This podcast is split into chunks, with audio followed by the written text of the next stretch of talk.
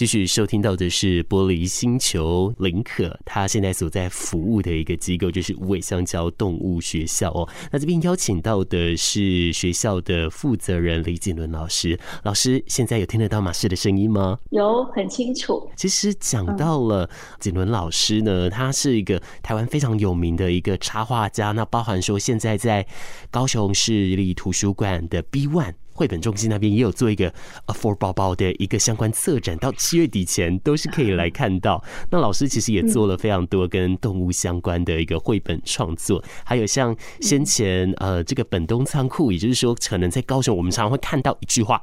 做什么事情直到世界末日那一天。老师，这个是您发明的吧？呃，对，没错，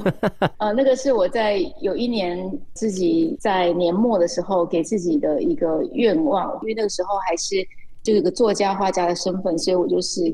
说画图到世界末日那天。嗯嗯嗯，以前在专访的时候，您有提到说，这个不论是开了这个本东仓库，或者是去做一些其他的一些事情，它都像是其中一个支流，汇流到现在，现在变成了一个一束超级巨大的河川，而这个河川现在就成为了您的这个终极目标，也就是现在正在着手的无尾香蕉动物学校，这坐落在盐城区聚光街六号。不过我觉得名称很可爱，那我详细的去查了一下。哦，原来无尾跟香蕉各是一只猫，是不是？是您饲养的猫咪吗？它是我在新兴区民友街养的街猫，大概它们出现的时候，应该是大约是二零一三年左右。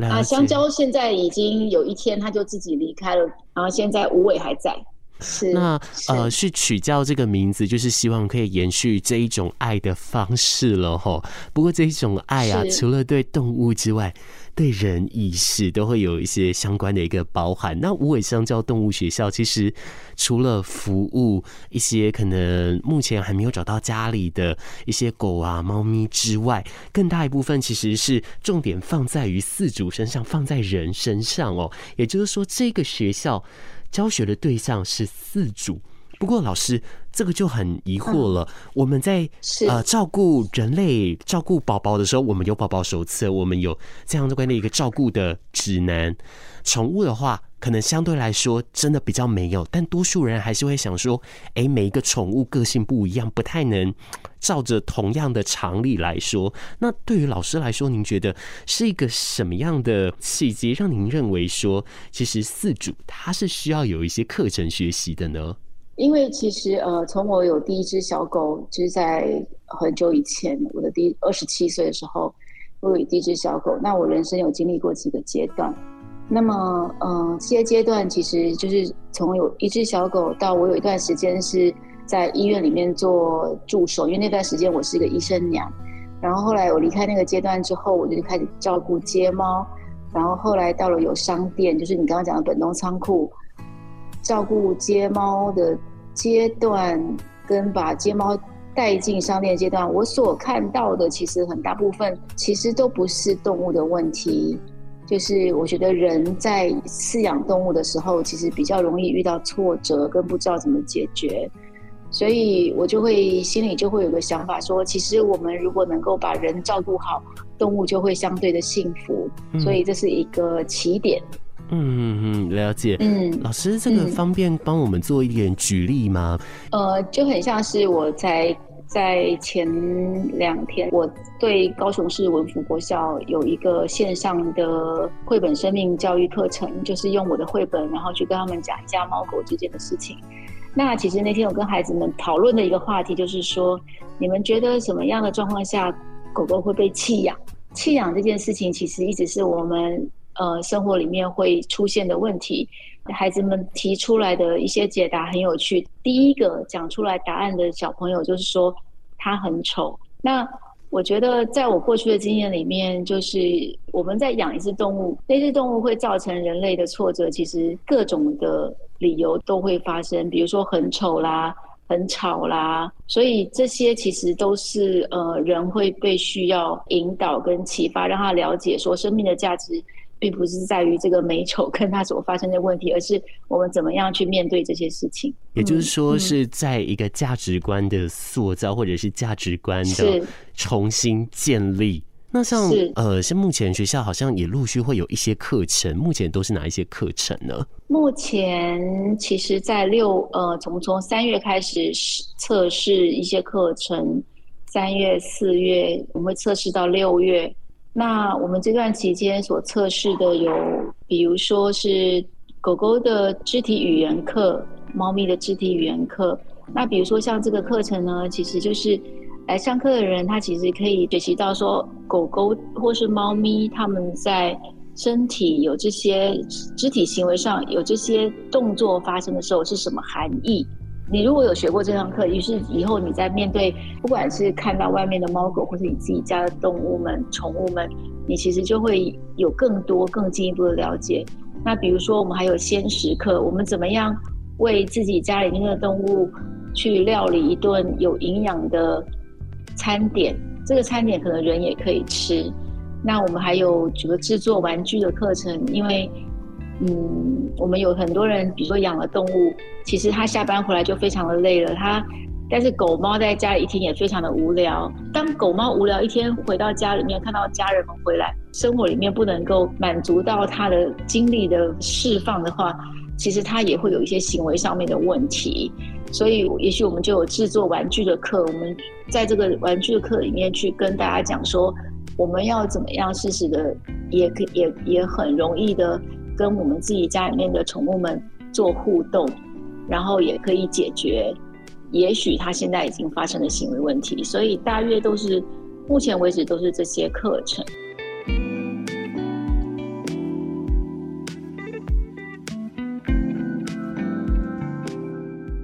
呃，有一个文献是针对于人类、儿童、幼儿，我们都说婴儿时期也很爱玩玩具嘛。但是有一个研究是说，哎，如果说他们玩的是大自然的草啊、泥巴、石头这一些，那当然这些都是必须是先消毒过、用干净嘛，对不对？这玩这一些，他未来他的创造力跟组织的能力会变得特别特别的强。哎，我就想说，哎，万物本是同体的，因为绝大部分的生物，他们在盘古开天之时，他们讲的是同一种话，于是到后来演化的关系才变成这样。我就想了，对狗对猫的那种幼兽来说，他们玩这么天然的东西，也是会促进他们脑袋发育吗？哎，我觉得是会的，因为其实我们这边对动物的照顾跟引导他们的方式，其实就是一种比较自然的方式，并不是强迫他们要做什么。所以我们特别鼓励说，当他们在玩的时候，比如说狗狗出去散步。他要闻什么？其实我们就是让他去闻，他想玩什么就让他去玩，他会自己去开发。除非他今天真的是去有什么危险的东西，于是我们就阻止他，就说哦，这个不行。不然的话，其实我们是很鼓励猫跟狗，其实他们是在一种很自然的环境之下去做自己的探索。嗯嗯。但当然，饲养在家里猫可能目前是比较没办法嘛，因为它就在室内。所以这也是为什么我们有时候会需要开发一些比较符合他们天然本性的玩具。所以这个道理就好像我们会鼓励儿童四处去探索自然，但是当他要冲进爱河的时候，我们会阻止他。同样的道理哦，对对对，没错。OK，好，我觉得这一切太有趣了，而且因为无尾香蕉动物学校它又坐落在高雄，其实高雄从二零二零年开始用了这个宠物友善店家的一个认证。那无尾香蕉动物学校它又是一个互相合作交织出来一个我觉得很新颖的其中一个机构团体哦。那老师您曾经有在其他专访，您曾经说过，就是无尾香蕉学校是您的终极目标。现在是什么样的一一个动机让你觉得哎，就是现在了，要成立这个学校了？它其实是就是我刚刚刚开始我有提到说，我人生有几个阶段嘛，比如说一只狗的阶段，做动物医院助手的阶段，然后照顾街猫的阶段，一直到开商店。那开商店，比如说灰灰基地美术馆、本东仓库，或是现在有一些其他的小商店。其实我在开商店的过程里面，就是已经开始在照顾这些猫狗。但是我在这长期的观察里面呢、就是觉得说，去收容猫狗这件事情，其实并不是让人跟动物更美好的生活愿景发生的一个方式之一。那我就会在思考说，我在经过这些人生阶段里面，我所看到的动物的处境跟人的处境，我就想说，什么是真正应该要被关心、理解、学习，或是被解决的，我觉得就是一个人跟动物之间的理解，还有弃养率的降低。嗯，还有就是你会知道说，这个世界上是没有成见的。哦，就是你去认养，你你可以去认养一只狗狗，但你不会因为你认养了之后，呃，你可能基于一些成见，然后你开始去去不喜欢这些动物等等的。所以，我觉得这些事情要怎么做呢？它绝对不是靠商店里面的明信片就能够完全的改变到人的这些部分，它也不是靠演讲。那出版，我觉得它力量也是很有限，于是我就想说啊，应该是差不多在这个时候要有一个这样的地方，如果能够有个这样的地方就好了，有一个这样的地方，让大家真的能够来知道、感受、学习这些到底是怎么一回事。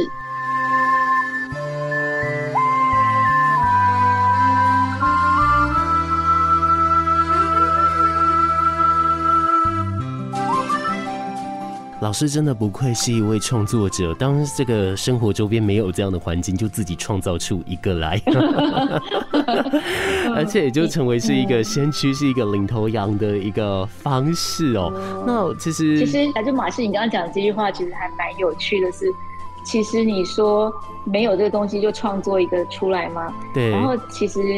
呃，我其实不是高雄人，然后呢，我是从台北下来。那我记得我刚到高雄没有几年，就是开始在做商店啊，做这些一些相关事情的时候，我内心有一句话是在当时有一段时间一直重复发生在我心里的，就是说，呃，当你想要喜欢这个地方的话，其实你就要去创造出一个你喜欢的地方。哦，所以，对，那时候其实一直在我心里面发生，所以，呃，那时候我为什么就是在这边开始开了。文创商店开始做了这些事情，其实是我想要。好好的来看这个城市，跟喜欢这个地方。所以你刚刚讲那句话有打打到我以前的这个部分，有同样的那一种悸动哦。是，对啊。那其实我觉得更好玩的就是说，很多人都会去问说，哎，这个我们都知道，生命它是很多阶段性，但是这些阶段性它可能会有时候会叠合在一起。像照顾宠物这个时候，它就一定会跟过往的创作是有相交叠的一个经验。老师也说过哦，其实，在绘制这一些呃毛小孩的这些图画，或者是做这些插图的时候，其实你都觉得说重新画一次，你认识了他们。那我就想要具体来问了，嗯，这个跟动物相处的一个经验是如何影响到您的一个创作的呀？其实刚开始我并没有意识到动物会影响我的创作。我有两年在英国念书，那时候就已经在创作绘本了嘛。那我那时候一直觉得说。创作绘本的题材跟这件事情是究竟怎么样可以做一辈子？哦，就是说这个灵感的来源，它有可能一辈子嘛？我要怎么去找到这个灵感的来源？其实是有一个这样的目的，所以我去英国。那我去了之后呢，其实刚开始找不到一个方向。那后来因为我非常的想念家里的狗，所以有一天晚上我就跟自己讲说，一方面也给自己一个挑战，就是说我要。完全不假思索，我不要呃害怕别人眼光，认为我的作品好或是不好，我就是要描绘心里的思念，我要把心里现在的这只狗不加以琢磨的，我就是一笔不要把它画到完。所以我在十分钟之内，我画完了一张图，就是画我们家的狗。它的笔触其实非常简单，是意外的，我自己看到那张图的时候，我就会忍不住笑起来。然后那个当下其实是非常感动自己的，很奇妙。后来我把那张图第二天拿去学校给学校老师同学看，我发现每个同学看到图的第一个表情就是笑起来。那笑起来意思表示说他们特别喜欢这只狗嘛？我我自己有后来有去观察，跟自己去反就是反思这件事情。我觉得是因为一种情感的力量。我觉得创作的源头其实是一个情感的力量，就是你你的感情、你的爱放在哪里，它就会是你的。永远创作的力量就会在那里，所以我那时候有非常的意识到，我对于动物的情感是非常强大的。然后后来再加上我对于动物的观察和我很想要帮助动物点什么，我就是在那时候就会觉得说，我其实为自己定定了一个创作的方向，就是我希望我的创作是可以，呃，传递出我对于动物还有人之间的关系、情感等等这方面的事情。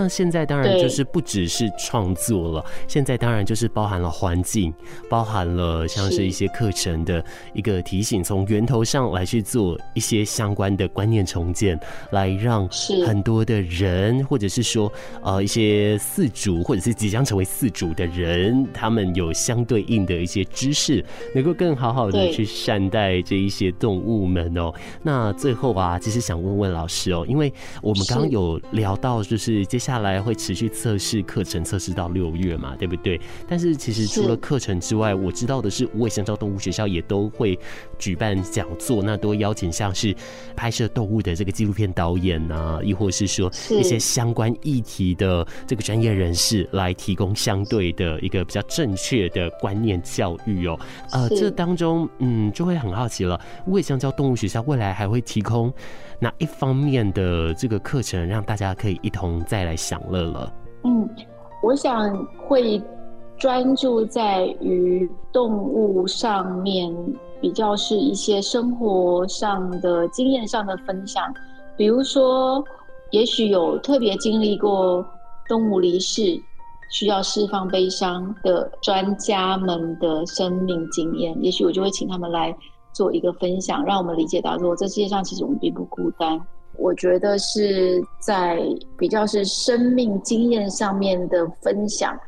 这个东西会远胜于好像教科书上面的教育。专家并不会特别设限说我是动物专家或什么专家，而是会在于与生命本质有关的任何生命经验分享都有可能在我们这里发生，包括梦想。嗯嗯嗯，我相信未来我们都可以去迎接到那一个时刻的到来，只是在那之前，我们都必须每一个人都好好的。在我们自己所坚持的一个信念跟这样的道路上来持续耕耘着。那呃，在访谈的这个最后，当然就是很感谢子伦老师愿意拨空在线上跟马氏来聊聊了哦。那也跟我们的所有的听众朋友来说，如果说未来想要关注无尾香蕉动物学校，就上到 Facebook 就搜寻无尾香蕉动物学校。哎，其实就是你现在脑袋想到的那四个字“无尾”。And 香蕉 动物学校哦，你就可以找到哦。它就在盐城区的莒光街六号，其实距离博二是非常非常近，大概就是走个两步就进去了的这样的概念哦。OK，欢迎大家有空的时候都可以到这边来一同同乐，也一起来当一个对动物有责任的一个善心人士吧。在空中，很谢谢杰伦老师，谢谢您。夜深了，请等待。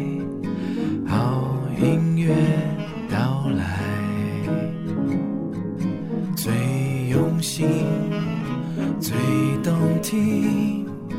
高雄广播电台。你现在收听的是《玻璃星球》，我是马世，这里是高雄广播电台 FM 九四点三，跟你再一次的说一声晚安哦。哦，不知道，哎，如果说说到这种真实的人，或者是爱人等等的，不知道在现代你会不会有一个镜头？也就是你会希望对方秒读，如果已读你或者三分钟内没有回你，你就会焦虑的跟什么一样哦。哎，我个人以前也是有一点是这样子了，但现在就觉得好像还好。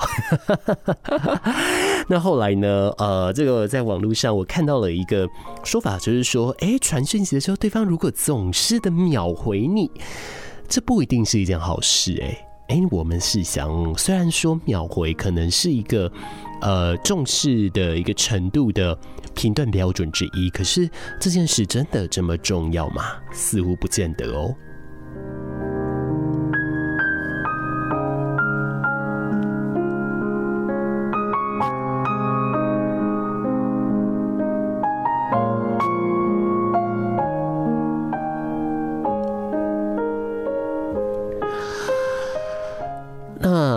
在这个慢回或是已读不回的一个状况呢，其实在网络上有说，有的人他可能是过了半天，或者是过了一整天才收到对方回复的经验哦，某些程度上会很令人不开心或者是沮丧。不过呢，可能似乎要想一下，考虑一下对方的生活，他是不是真的已经很用力的、很努力的在回你了？只是他的生活真的太忙了呢？真的也是有一些人是这样子哦。那呃，对他来说呢，他可能是工作结束后或事情结束后，马上的来回复你。诶，又有可能是在众多的重要之人当中，你也是其中一个哦。所以我觉得，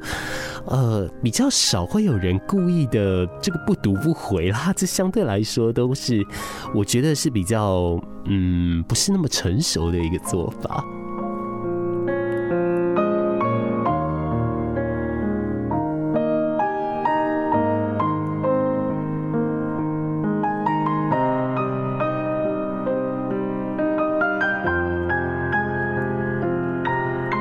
那在网络这里呢，他说到秒回很 NG 的几个原因之一，第一就是马上的回复你，或许他对自身的一个要求并没有那么高哦，也就是说他可能是在一些事情上他想要快速的处理啊等等之类的。你有没有过一个经验，你不想要随便的回复人家？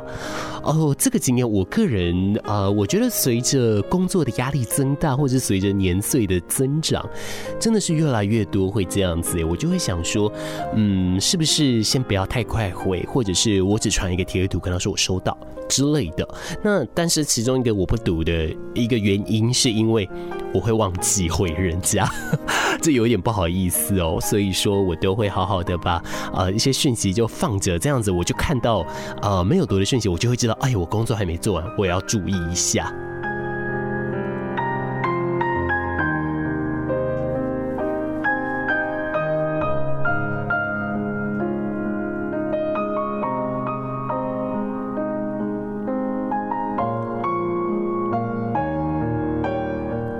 那就会有人说，如果秒回的话，是不是整天无所事事，没有自己的生活呢？呃，其实一个人再怎么忙哦，人毕竟都还是群居的一个动物哦。再怎么样，你都一定会跟人相处到嘛，对不对？所以说了，呃，或者是不管是打球，或者是玩电动，或者是喝咖啡等等的，或者说唱 KTV，当然现在比较危险一点啦，大家要做好相关的防疫措施哦。诶，这一些来说的话，啊、以这一些。诶、兴趣啊，去发展来说，会不会他本身有其他事情在忙，亦或说他有时候是蛮刚好的呢？其实，在这一篇网志上面，他也有提到说，呃，即便是关系最亲密的人，都应该要保持一点适当的距离，也就是说，自我的安全空间哦。不晓得你会不会很在乎这个呢？我个人还蛮在乎的哦。我只要看到有人离我非常非常的近，除非说我是跟他在对戏，或者是我有一些特殊需求的时候，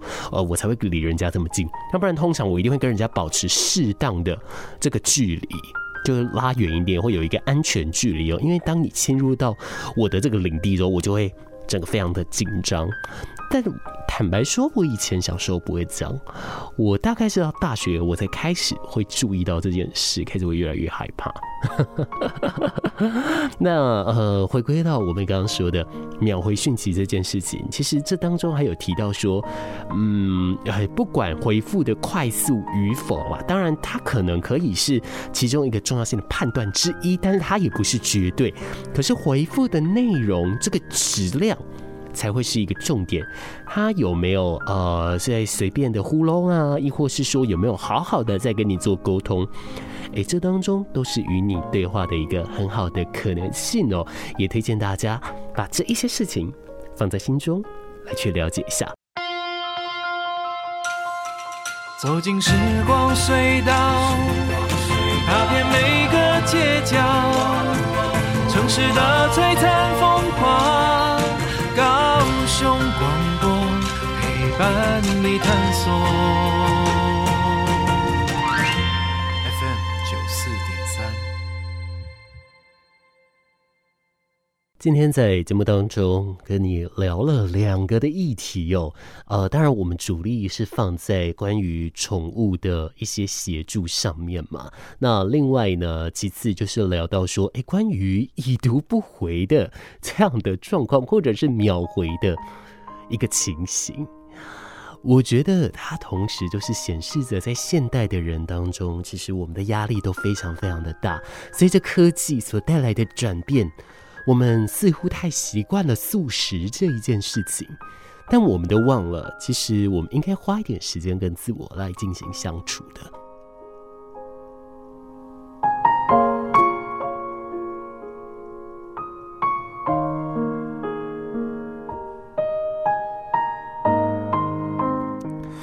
其实啊，在这个礼拜呢，呃，我的生活。啊、呃，比较忙碌一点，应该是有史以来最忙的一个礼拜了吧？但同时之间，呃，因为我多多功能要做的事情太多了，所以某些程度上有一点心力憔悴的。但同时，因为因应疫情的关系，所以原本有一些演出想要去看，但是没有办法，他们他们都取消了，我觉得蛮可惜的。呃，那当然，疫情当前嘛。所以，我们都要好好的把自己给保护好哦。那尤其现在，我身边开始已经陆续又有确诊的朋友出现了，包含说我住的社区啊，亦或是说，可能我的生活圈、我和朋友的朋友等等之类的，都开始会有一点相关的症状哦。嗯，我想或许就是呃，我们要走向新世界的其中一个仪式，或者其中一个方向吧。也祝大家都可以平安。都可以健康，而请你记得，一定要保持好心情，愉快、开心，这样子快乐吸引快乐，我们才可以让免疫力持续的健康下去，好吗？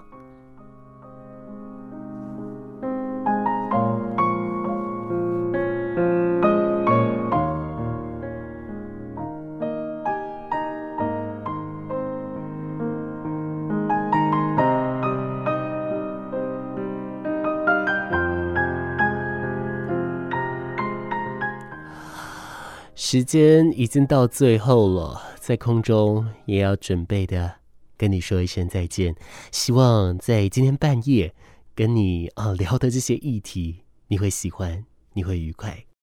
也跟你说一声晚安。我们下个礼拜半夜